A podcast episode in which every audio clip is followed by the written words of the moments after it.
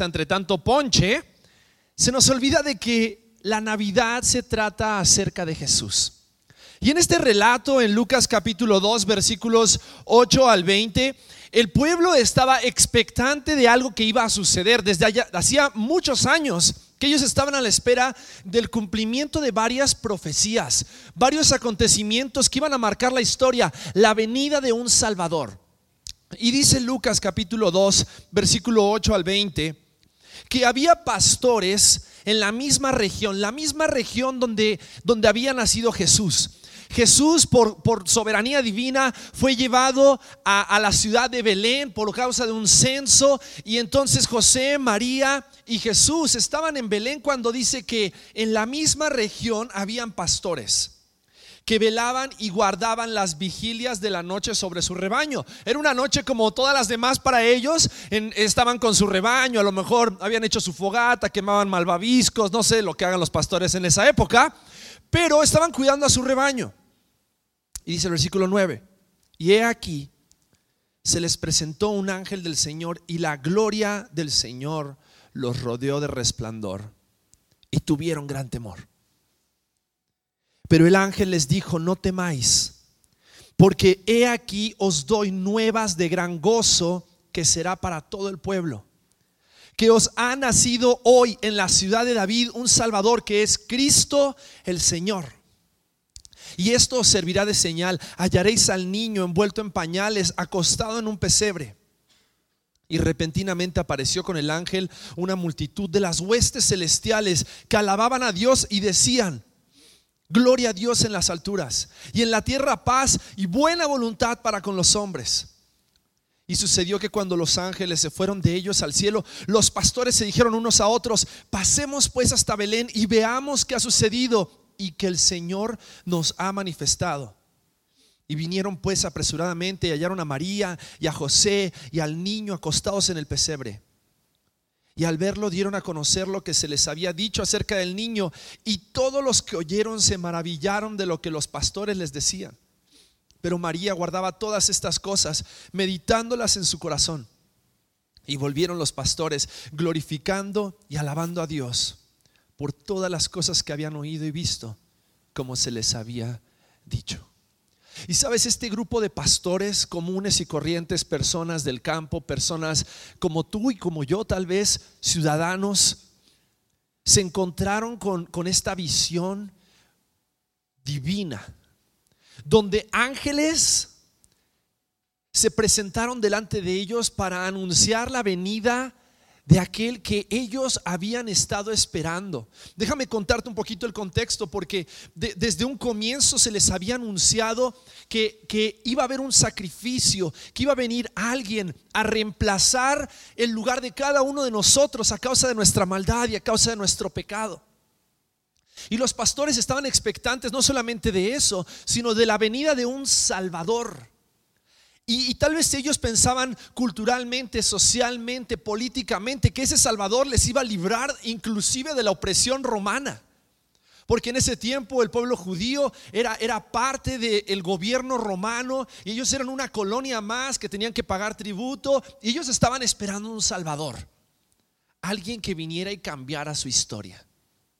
Y es increíble cómo en, esta, en este relato de la palabra de Dios en Lucas capítulo 2 podemos encontrar un mensaje de los ángeles, pero me gustaría que dividamos este mensaje en tres partes y podamos estar reflexionando cómo ese mensaje también se relaciona para nosotros hoy.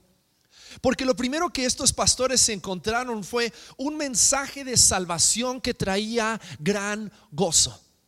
Y fíjate lo que los ángeles, el ángel principalmente les dice en el versículo 10, les dice, no teman, porque he aquí os doy nuevas noticias de gran gozo, que será para todo el pueblo, que os ha nacido hoy en la ciudad de David un Salvador que es Cristo el Señor. Y este ángel estaba haciendo referencia a lo que estos pastores, las historias que tal vez estos pastores habían escuchado desde niños porque ellos habían escuchado acerca del rey David y el pacto que Dios había hecho con David de que su descendencia y en su ciudad iban a ser un rey que iba a gobernar a las naciones por la eternidad. Y seguramente ellos también recordaban el pacto que Dios había hecho con Abraham, donde Dios les hablaba acerca de que ya no iba a haber más opresión, de que ellos iban a ser libres y que iban a poder adorar a Dios. Pero Jesús no vino a salvarles de una manera política, de una manera social, de una manera cultural. Jesús tenía en plan salvar algo mucho más importante y eso eran sus almas. Porque Jesús vino y marcó la historia en un antes y después de Cristo. Y fue un gran líder, un gran enseñador. Pero sabes que la razón por la cual Jesús vino a este mundo fue porque tú y yo tenemos un problema y ese problema se llama pecado. Y a causa de nuestro pecado, nosotros necesitamos de un Salvador, porque a causa de nuestro pecado, tú y yo estamos separados de Dios. Y sabes, Jesús sabía el contexto en el cual vivía su pueblo, él sabía tal vez la situación política y cultural en la cual vivía su pueblo, así como él conoce la situación de tu vida el día de hoy y él sabe cómo estamos viviendo en nuestro país ante tanta violencia, ante tanta inseguridad y en el mundo ante tantas guerras y tanta maldad. Pero sabes, para Jesús lo más importante no es venir a cambiar nuestro entorno, Jesús quiere cambiar nuestro interior. Y lo que Jesús quería cambiar en la vida de estos pastores y lo que Dios quiere cambiar en tu vida y en mi vida el día de hoy es que al entender que la Navidad marca un antes y un después, necesitamos entender que la Navidad es un mensaje de salvación que trae gran gozo. Y no gran gozo porque nuestro entorno cambie, sino porque hay esperanza para nuestra alma, hay esperanza para nuestro interior, hay esperanza para nuestro espíritu. En que Jesús, el Hijo de Dios, vino a morir en una cruz para salvarnos. Es un mensaje de salvación que trae gran gozo.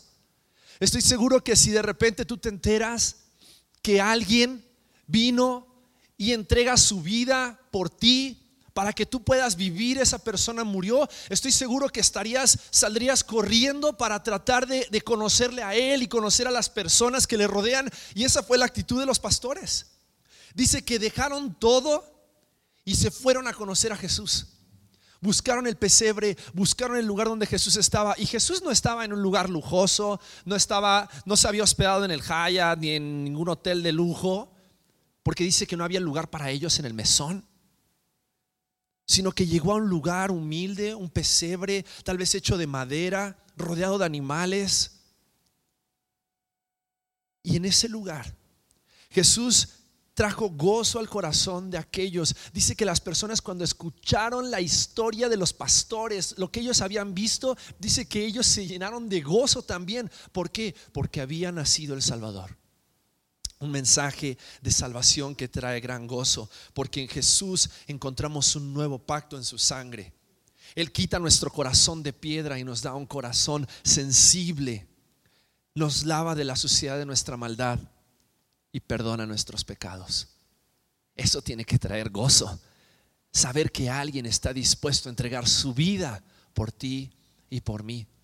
Pero no solamente un mensaje de salvación que trae gran gozo, porque primera de Juan capítulo 4 versículo 14 dice, "Y nosotros hemos visto y testificamos que el Padre ha enviado al Hijo, al Salvador del mundo." Y en Hechos 4:12 dice, "Y en ningún otro hay salvación, porque no hay otro nombre bajo el cielo dado a los hombres en que podamos ser salvos."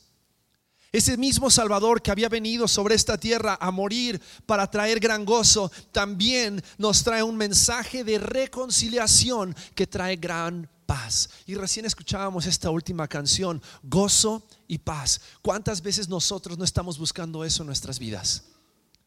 Buscamos gozo y paz. Buscamos gozo, la felicidad, buscamos una felicidad que no podemos comprender a nuestro alrededor, pero también buscamos paz en nuestro interior y a veces pensamos que ese gozo y esa paz viene con las cosas que tenemos cuando no nos damos cuenta que la paz solamente la podemos tener si realmente somos reconciliados con Dios. Romanos capítulo 5 versículos 6 al 11 dice así, porque Cristo cuando aún éramos débiles, a su tiempo murió por los impíos. Ciertamente apenas morirá alguno por un justo, con todo pudiera ser que alguno osara morir por el bueno. Mas Dios muestra su amor para con nosotros en que siendo aún pecadores, Cristo murió por nosotros. Pues mucho más estando ya justificados en su sangre, por él seremos salvos de la ira. Porque si siendo enemigos de Dios fuimos reconciliados con Dios por la muerte de su Hijo, mucho más estando reconciliados seremos salvos por su vida. ¿Y sabes qué significa eso? Que tanto tú como yo somos enemigos de Dios a causa de nuestro pecado, a causa de nuestra maldad. Pero en Cristo Jesús, en su muerte y en su sacrificio, Él vino a traer un mensaje de reconciliación para que esa enemistad que había entre Dios y nosotros a causa de nuestro pecado, por medio de Cristo Jesús, seamos reconciliados con Él. Porque tal vez el pueblo esperaba paz con un gobierno que viniera y cambiara su situación política. Pero Jesús quería traer paz para sus almas. Jesús quería hacer la paz con Dios. Jesús quería que, que podamos estar de nuevo en esa relación que fue rota desde el día que Adán y Eva pecaron. Y solamente por medio de Jesucristo es que nosotros podemos encontrar paz, porque Él es el único mediador entre Dios y los hombres, Jesucristo hombre. Él es el único que puede interceder por nosotros, el único que puede mediar por nosotros. Jesús traía un mensaje de salvación que trae gran gozo, un mensaje de reconciliación que trae gran paz, pero también un mensaje de fe que trae vida eterna. Sabes, Jesús quiere que encuentres el gozo el gozo de saber que en Él hay salvación, en Él hay perdón de pecados.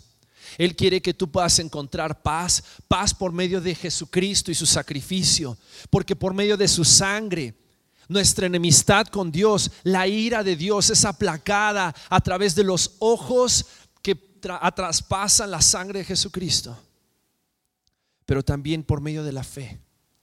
Jesús quiere que hoy encuentres vida eterna porque la vida eterna solamente la podemos encontrar en Jesucristo.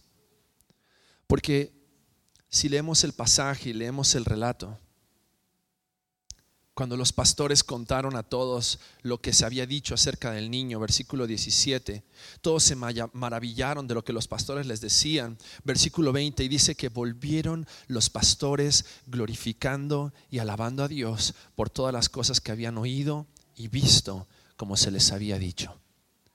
Los pastores tuvieron que poner su fe en el mensaje que habían escuchado. Jesús, el Hijo de Dios, el Salvador, el Cristo, ha nacido. Y Él es el único, el único que nos puede salvar. Y tal vez en tu vida has buscado el gozo, has buscado la paz, has buscado estar bien con Dios sientes que tienes una necesidad de Dios y es momento de poner tu fe en Él. Es momento de recibir esa paz, recibir ese gozo, recibir la vida eterna. Quiero invitarte a que cierres tus ojos. Ahí donde estás. Y quiero invitarte a reflexionar en lo siguiente. Cristo quiere traer paz, paz con Dios. Cristo quiere traer gozo. Él quiere que ya no estés más preocupado por el resto de la eternidad. ¿Qué ha de suceder con tu alma?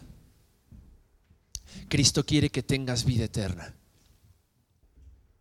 Lo único, así como los pastores, que tienes que hacer es responder al mensaje. Es responder al llamado de Jesús. Y ahí en ese lugar donde estás sentado, decirle a Dios, Dios, reconozco que he pecado, reconozco que soy tu enemigo a causa de mi pecado, pero hoy te pido que me salves. Creo en Jesús, creo que Él vino a morir en esa cruz derramó su sangre y resucitó al tercer día para salvarme. Quiero recibir esa paz, ese gozo. Quiero recibir la vida eterna. Si esa es tu oración en esta mañana, me gustaría dar gracias a Dios por tu vida y me gustaría que juntos nos sigamos regocijando, gozándonos. Porque la Biblia dice que tú y yo estamos perdidos como ovejas sin pastor, pero Jesús vino a cargar en sí mismo el pecado de cada uno de nosotros. alguien que en esta mañana le haya dicho, Dios, sálvame, perdona mis pecados, te voy a pedir que hagas algo muy valiente. Levanta tu mano arriba y abajo. Quiero dar gracias a Dios por ti y orar por ti. Alguien así, gracias a Dios, puedo ver sus manos. Gracias a Dios, gracias a Dios, puedes bajar tu mano. Alguien más, gracias a Dios, puedes bajar tu mano. Gracias a Dios. Gracias a Dios, puedes bajar tu mano. Gracias a Dios. Que esta Navidad sea una oportunidad de celebrar. Que el gozo y la paz solamente están en Jesucristo. Padre, gracias te damos porque podemos recordar en este momento y a través de cada canción y a través de tu palabra que Jesús, tu Hijo, vino a nacer en esta tierra, se humilló a sí mismo para que tú y, yo podamos recibir salvación. Gracias Dios porque podemos disfrutar de ese gozo y de esa paz. Gozo sabiendo de que en Cristo tenemos salvación. Paz sabiendo de que ya no somos más enemigos, sino que ahora somos hijos de Dios. Padre, te pido que nos ayudes a que cada día de nuestras vidas recordemos este mensaje, el Evangelio de Salvación. Y en esta semana que viene y celebremos la Navidad, podamos celebrar que en Cristo encontramos la paz, que en Cristo encontramos el gozo, que en Cristo tenemos vida eterna. Bendice, Padre, cada decisión, cada persona que esta mañana, en este mediodía, han decidido abrir su corazón a Jesucristo. Te alabamos, Dios, y reconocemos tu grandeza. En el nombre de Jesucristo oramos. Amén.